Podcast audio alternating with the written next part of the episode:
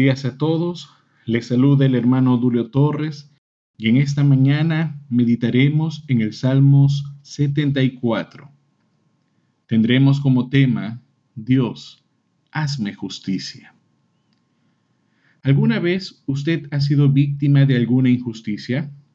Tal vez usted ha sido objeto de alguna sanción no merecida o una papeleta colocada arbitrariamente en su contra o simplemente sufrió un castigo de parte de su padre o de su madre por algo que usted no hizo. Hay algunos padres que piensan que si le cae a uno, le cae a todos. Si usted ha pasado por alguna situación similar, probablemente esto generó en su interior una gran indignación o una sed de justicia. El capítulo 74 de Salmos fue escrito por Asaf, quien fue un reconocido músico del tiempo de David perteneciente a la tribu de Leví, y uno de los directores de la música del templo. Él escribió en el versículo 1 lo siguiente, ¿Por qué, oh Dios, nos has desechado para siempre? ¿Por qué ha encendido tu furor contra las ovejas de tu prado? Sabemos que Dios no ha desechado a Israel. Sin embargo, esta expresión muestra la sensación de orfandad que tenía Asaf al ver cómo los enemigos de Jehová estaban oprimiendo a su pueblo. Este capítulo está lejos de ser una queja abierta contra Dios, más bien era un clamor, una súplica al Todopoderoso para apelar a su justicia. En esa búsqueda de justicia por parte de Asaf, podemos identificar tres razones fundamentales. En primer lugar, Dios, hazme justicia, porque tus enemigos han profanado tu santuario. Los versículos 3 y 4 dicen, Dirige tus pasos a los asolamientos eternos, a todo el mal que el enemigo ha hecho en el santuario. Tus enemigos vociferan en medio de tus asambleas, han puesto sus divisas por señales. Tengo que comentarles con mucho pesar que en más de una ocasión nuestra iglesia ha sido víctima de robos. Este hecho provocó en muchos miembros diferentes sentimientos tristeza, pesar, celo, indignación, entre otros. Pero no por la pérdida material, sino porque entendíamos que los objetos que fueron robados eran utilizados para el servicio a Dios. Ahora póngase usted en el lugar de Asaf, director de la música en el templo, quien veía materializado el odio de los enemigos de Dios en las puertas, paredes y utensilios del templo quien veía que su lugar preferido para exaltar el nombre del Altísimo ahora estaba infestado de banderas enemigas que recordaban la victoria de este pueblo impío. Que aquellas paredes que fueron testigos de su servicio a Dios fueron destruidas o quemadas. Los versos 7 y 8 dicen, han puesto a fuego tu santuario, han profanado el tabernáculo de tu nombre, echándolo a tierra Dijeron en su corazón, destruyámoslos de una vez. Han quemado todas las sinagogas de Dios en la tierra. A causa de esto es que Asaf pide a Dios por justicia. Dios, hazme justicia, porque tus enemigos han profanado tu santuario. David decía en Salmo 69.9, porque me consumió el celo de tu casa. Tanto David como Asaf amaban estar en la casa de Dios, comprendían que era un lugar santificado, apartado, consagrado para el servicio a Dios. Sin embargo, estimado hermano, ¿cuál es su sentir para con la casa de Dios? ¿Realmente hace todo lo humanamente posible para no perderse ni un servicio? David dijo en Salmos 84:10, porque mejor es un día en tus atrios que mil fuera de ellos. Escogería antes estar a la puerta de la casa de mi Dios que habitar en las moradas de maldad. Amado hermano, imite la estima que tenían David y Asaf por la casa de Dios. En segundo lugar, Dios, hazme justicia, porque tú eres poderoso para impartirla.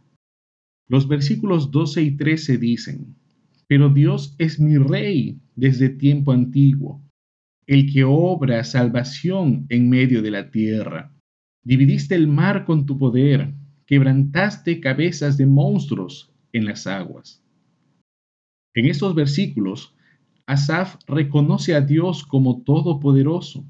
Entiende que Israel fue testigo de múltiples manifestaciones de su poder supremo.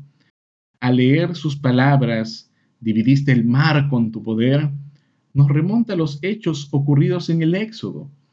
El pueblo de Israel fue liberado de la esclavitud ejercida por los egipcios, de manera que, por órdenes de Dios, se dirigieron al desierto. El faraón desistió de liberar a los judíos y en compañía de su ejército fueron tras ellos. Durante el camino, Dios guiaba a Israel en el día en una columna de nube y en las noches en una columna de fuego. En su huida Dios abrió el mar rojo en dos y cruzaron a pie todo ese tramo. La Biblia dice que pasaron en seco. Y de la manera que Dios dividió el mar rojo para que el pueblo de Israel cruzara, así también juntó las aguas para sepultar al faraón y a todo su ejército. El poder de Dios también se hace manifiesto en la creación. Los versos 16 y 17 dicen, Tuyo es el día, tuya también es la noche. Tú estableciste la luna y el sol. Tú fijaste todos los términos de la tierra. El verano y el invierno tú los formaste. Qué Dios tan poderoso tenemos, ¿cierto? Como cristianos, debemos recordar que Dios no solo está en la capacidad moral de juzgar, ya sea por su justicia y su santidad, sino que Él, como Dios, tiene el poder y la potestad de ejecutar sus juicios por sí mismo. En tercer lugar, Dios, hazme justicia, porque eres fiel y no olvidarás a tu pueblo afligido. Los versículos 18 y 19 dicen, Acuérdate de esto, que el enemigo ha afrentado a Jehová, y pueblo insensato ha blasfemado tu nombre. No entregues a las fieras el alma de tu tórtola, y no olvides para siempre la congregación de tus afligidos. Esta nación invasora no tenía temor de Dios. Es por eso que profanaban sus templos sin remordimiento alguno. Sin embargo, Israel es el pueblo de Dios, una nación escogida de entre todos los pueblos del mundo para demostrar su amor al hacer un pacto que desde el principio fue incondicional con Abraham. El amor y la fidelidad de Dios para con Israel es garantía de que les hará justicia. Los enemigos de Jehová experimentarán el justo juicio de Dios en el momento que ellos menos se lo imaginen. Sus acciones contra el pueblo escogido de Dios no quedarán impunes. Esa seguridad que arropa a Israel es la misma seguridad que el creyente debe sentir. Dios nunca olvidará los suyos, ni permitirá que nadie se los arrebate de su mano. Si las luchas que usted enfrenta lo hacen dudar, recuerde lo escrito por el apóstol Pablo en 2 de Timoteo 2.13. Si fuéramos infieles, Él permanece fiel. Él no puede negarse a sí mismo. Eso quiere decir que la fidelidad de Dios va mucho más allá que la nuestra. Las aflicciones que el creyente puede sufrir no deben dar lugar a la duda ni a la sensación de soledad. Por el contrario, debe tener la certeza que Dios atenderá su súplica y le hará justicia. Que el Señor le bendiga hoy y siempre.